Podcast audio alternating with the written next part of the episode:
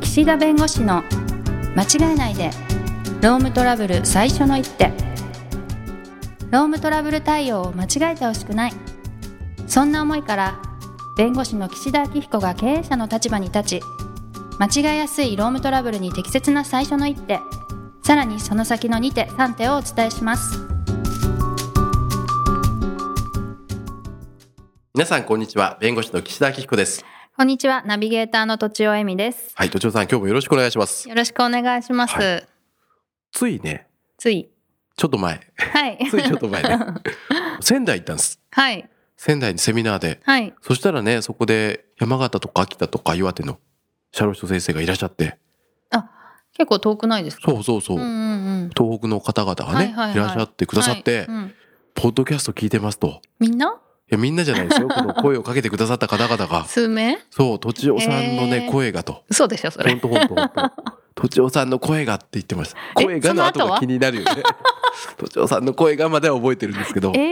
そう。そこが大事なのとにいうことでね、 このポッドキャストもまあ全国津々浦々あ確かに、ね、うん聞いていただけると世思界でうも聞いと。てるかもしれない、ね、思うとね、はいもうちょっとちゃんとやろうとえいちゃうんとやっね、て気ないがします。はいはい。ということで今日は真面目なテーマですよ。あそうですか残業代請求。残業代請求、い、よいよ当事務所でも相談件数ナンバーワン。あそうなんだ10年前から。おおもう長いね、ロン10年間ロングセラーって言ってたでしょ。違う違う。ロングセラいーや、すごいですよ。私ね、今年で多分11年目なんですよ。弁護士にな入っってて。からずっとっ本てこ格稼働したのがとね、はいはいもうね、その時の一番最初に、やれって言うとなんかちょっとあれがある けど、えーのやってって言われた仕事やりましょうが、やっぱ残業代請求だと。へえ、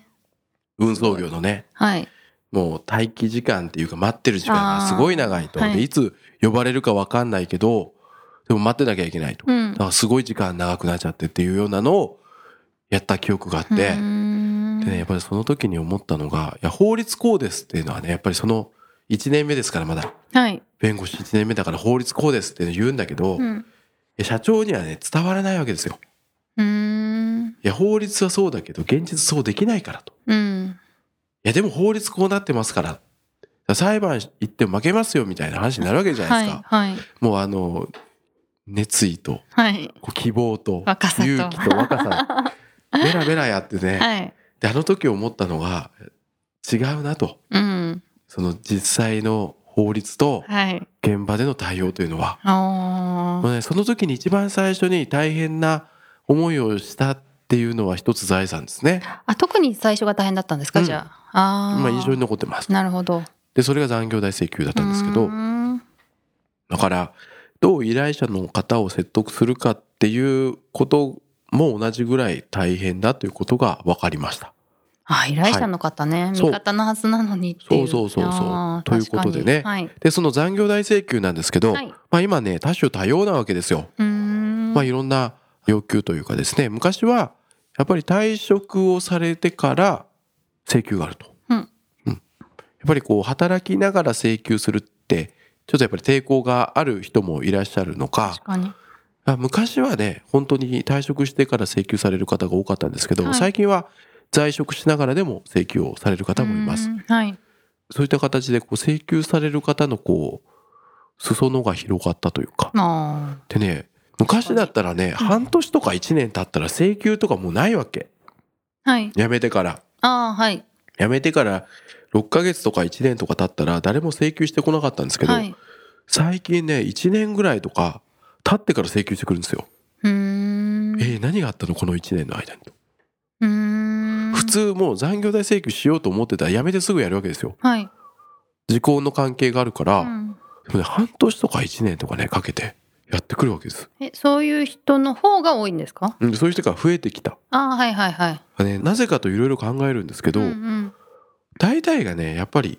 次の会社に行ったらなんか残業代ちゃんと払われてたと かねおあれあの会社おかしくなかったかとあ気づくそういう視野が広がって気ねづくパターンね、はいはいはいそれから離婚とか交通事故とか相続とかで弁護士に何か相談するときにはい残業代のことについてちょっとこう聞いた疑問があって聞いたうんうらんまだいけますとうんうん時効2年だからあと1年分いけますとはい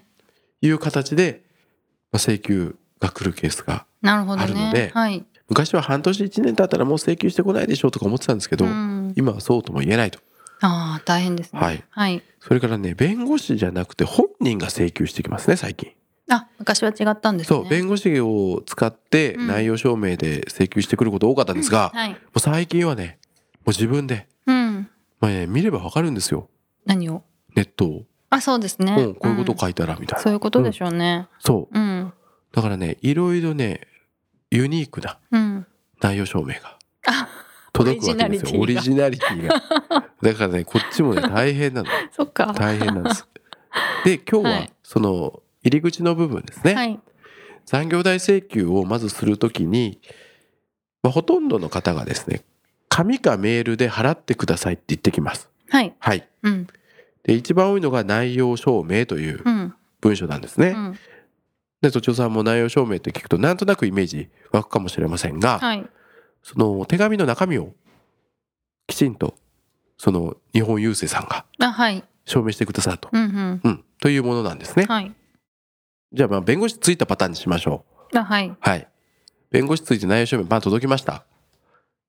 で、なんかよくわからないけども、弁護士がついて請求してきてると。はい。で、まずその紙を見て、やっちゃいけないこと。クイズクイ ズ、クイズというか、いや、例えばね、お宅の従業員の何々さんが、未払い残業代請求をしますと。はい私はその代理人ですと。はいで、この過去ね、例えば入社してから、まあ今5年経ってると。うんで5年間一切残業代払われてないと未払いがあるとひいてはこれを1週間以内に全額払えとうん言ってくるんですか言ってきますえー、怖いねえタイムカードとか就業規則とか賃金規定とか全部出してくれとはいはいで1週間以内にお支払いがない場合には刑事告訴うんそれから労働基準監督署への通告うんあとは民事上の法的手続きを取りますと書いてあるんでうす、ん土地さんどうしますかえーどうしますかまあその従業員も辞めたことにしましょうかはいはいはいはい、はね、い、先月退職したはい5年勤めて、うん先月辞めた従業員からの依頼ですと。はいどうしますか内容証明届いたら。えー、やっちゃいけないことやっちゃいけない ことを。本人に連絡するのはダメなんですか正解。あそうなのうそう。それなんです。すへえあのね、みんなで連絡しちゃいたくしなたるのいよし。たい、え、なんですそんなことやったのとか、え、なんでその時言わなかったのとうんか、、はいいやいやいやと。俺、お前の結婚式に出た じゃんとか。言いたく なるそう。ご祝儀結構包んだよとかね。はいはい、はい、言いたくなるんですよ。なるなるそう。でもね、弁護士がついたら、もう弁護士が窓口なんです。うんで、本人に連絡を取っても、まずね、結論としては変わらない。うんだってもう依頼してるんだから、はいいきなり辞めますってことにはならないですよ。はいうん。なるほどねそう。そして、そこで、例えば家に会いに行くとかね、したらね、なんかね、強要とか脅迫とか言われる可能性が出てくるわけですよ。うんうんうんだからね、いいことないんです。はいあ、もう来たかと。うんそうかと。俺の思いが伝わってなかったか。はいと思うしかない。うんだ大体そもそも5年分残業代払ってない時点でダメなんだけそどうねですねそう相当悪質だからそのうん人間関係だけでね何とかしようとする方ってやっぱりいらっしゃるんですいそでうす,、ですねごく大事なんですよ、うん労使関係を円満に保つために人間関係ってでも違法なものを人間関係で押し切ろうとするの はもうね手遅れなんですその時点でなはるほどはい耳が痛いなのでまずは本人にはい連絡をしないしないはいで受け止めるとえ本人から送られてきた場合はどうなんですか本人から送られてきた場合は別に本人に連絡して良いです、なるほどね、はいはいはいでました連絡がまあこう書面で届くわけですよ。はいでその時に次にやってもらいたいのは弁護士事務所の検索。うん、はいえその送ってきた弁護士さんが人のはへーえどんな雰囲気かな と。大事大事。すっごい大事に怖しそそううなね。すっごい怖そうなはいはい弁護士さんもいれうんば、うんああなるほどとこの労働事件専門の弁護士かとかあいろいろあるじゃないですか。はいはいそういうのをまあ見ていただい手て、強いなとそうそうそう、経験がありそうかなさそうかとかね、はいまあそういうのを調べますと。はいはいでその上で次です。はいまあなんか5年分払えとか言ってきてるわけですよ。うん入社してから5年分未払いがあると。はい。でもね、金額が書いてないんです。うー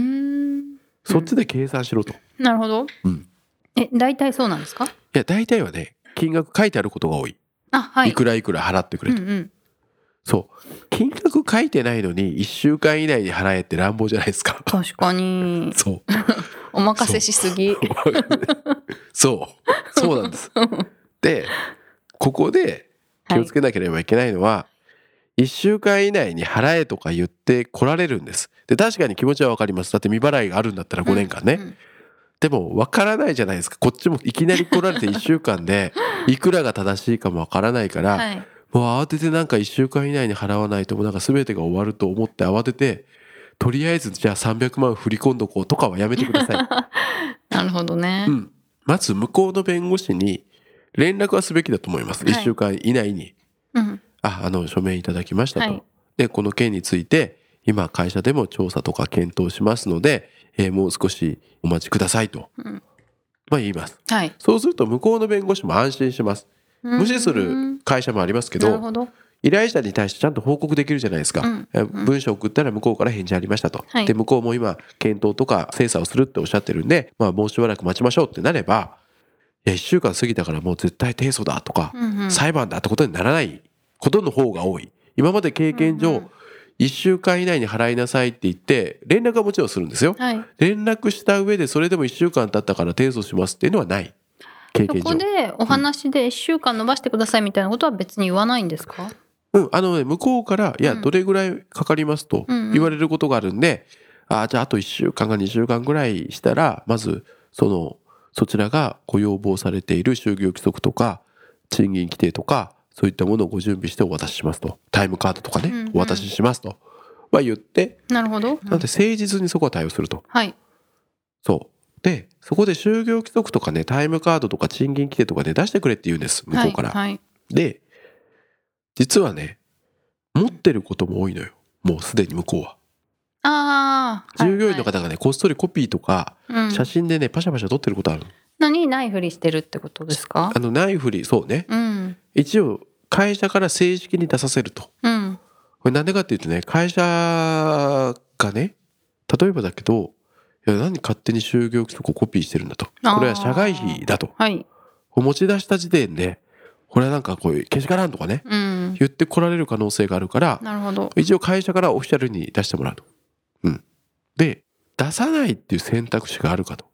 おおはい。だって別に出す義務ってないじゃないですか、別に。任意でまだ裁判にもなってななくなてる、ほど。出したよ、見せてよって言ってるだけだから、うんいうんうんや、ノーって言えそうじゃないですか。え結果的に言えるんですよ、ノーとは。はい。でも、ノーって言ったらどうなるかというと、その弁護士さんが、その弁護士さんってのは労働者の方の弁護士さんが裁判所に、あの会社はタイムカード等を任意に出さないと。うん。これは大事な証拠が改ざんもしくは隠滅される可能性があるから、こう、保全をしてくれと。うん。あの、隠蔽される前にと。ああ。いうことで裁判所から急にですね、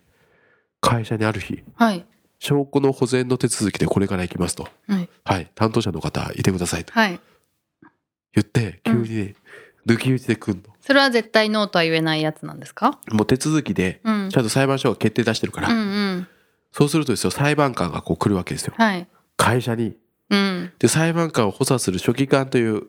裁判官の係の人が、はい。だから2人とか1人とか来るわけです。うんうん。でこういう証拠の保全の手続きってあんまり件数として多くないんで、うーんこの司法修習生と言われるはい。その司法試験受かって研修中のその司法修習生が34人ですね、うーん。こういう経験めったに見れないから一緒にガヤガ ヤと。ガヤガヤと来るわけですよ そうするとなんか面白い裁判所ご一行様56人がですねぞろぞろ来るわけですよ怖い怖いはい中小企業のちっちゃい事務所にですよ、うんうんはい、動かないでくださいと。はい。今からタイムカード、うんはい、出してくださいとう。ん。で、あ、そうそう。向こうの弁護士も一緒に来ると。な、はだい。からもうご一行様ですよ、そうです本ね。当に。そう。で、なんかね、こまあ仕事も止めないといけないう、ですかそう。で、止めて、うあ、んもちろん機械とかね、止める必要ないんですけど、はいはいその経理とか総務の担当の人が、タイムカードだったりを、隠蔽しないように。そう、カシャカシャそこで写真を撮ってくるんですよ、向こうの弁護士あが。あ、そういうことね。はい。そう。へえってなるともうざわつくわけですよ。なんかいろいろ知らない人が来てタイムカードカシャカシャやってるってなると、うんうんこれは何か会社が不正なことしたんじゃないかって周りの従業員不安になるんです。ああ社員の方もねそうはいでやっぱりそういうのを出さないとそういう手続きに巻き込まれる可能性もあるし、なるほどあとはそれ出さないこと自体が不法行為だというふううんうんに言われる可能性もあるんうで、んうん私はタイムカードを出してくれと言われたらその請求期間分だけでいいと思うんですけど、まあ、出してあげた方が、ね、そこでね揉めたり混乱するよりはいいということで、まあ、出すといなるほうどことなんです。なのなでるほどそういうことが要求で書いてあった時にそんなのね出さないってやらずにんちょっとまあ出すかどうかを検討した方がいいと。なるほどそうぞろぞろ来るじゃないです か。じゃあ会社の人がね「いやどうぞお座りください」じゃあお茶でもと言うとねお茶飲まないのよ。へえせっかく入れたのにへえいやそこでなんかねもらったりしたらお茶飲んだりしたらね、うんいやそれがなんか公平さを欠くとかね ああ言われるから絶対飲まないの。へえでねそこでね会社の人もすぐに諦めばまあまあそうは言わずに飲んでください 結構進めるわけ面白いだからまあまあそこはもう「あう飲みません」って言ってっーんていうねはいなんかそういうこともあったりして、へえはいなのでもうちょっとねこの話は続きがあまりだます全け然れど入も、り口っぽいですけどはねいこれで回数稼ぎますから、 はいこの残業代の問題は。はいはいということで今日は内容証明が届いた時のうんまあ、対応やってはいけないこと、はいはいそれから検討すべきことについてちょっと触りの部分をお話ししました。はいどうもありがとうございました今回も番組をお聞きいただきありがとうございましたロームトラブルでお困りの方はロームネットで検索していただき柿椿経営法律事務所のホームページよりお問い合わせください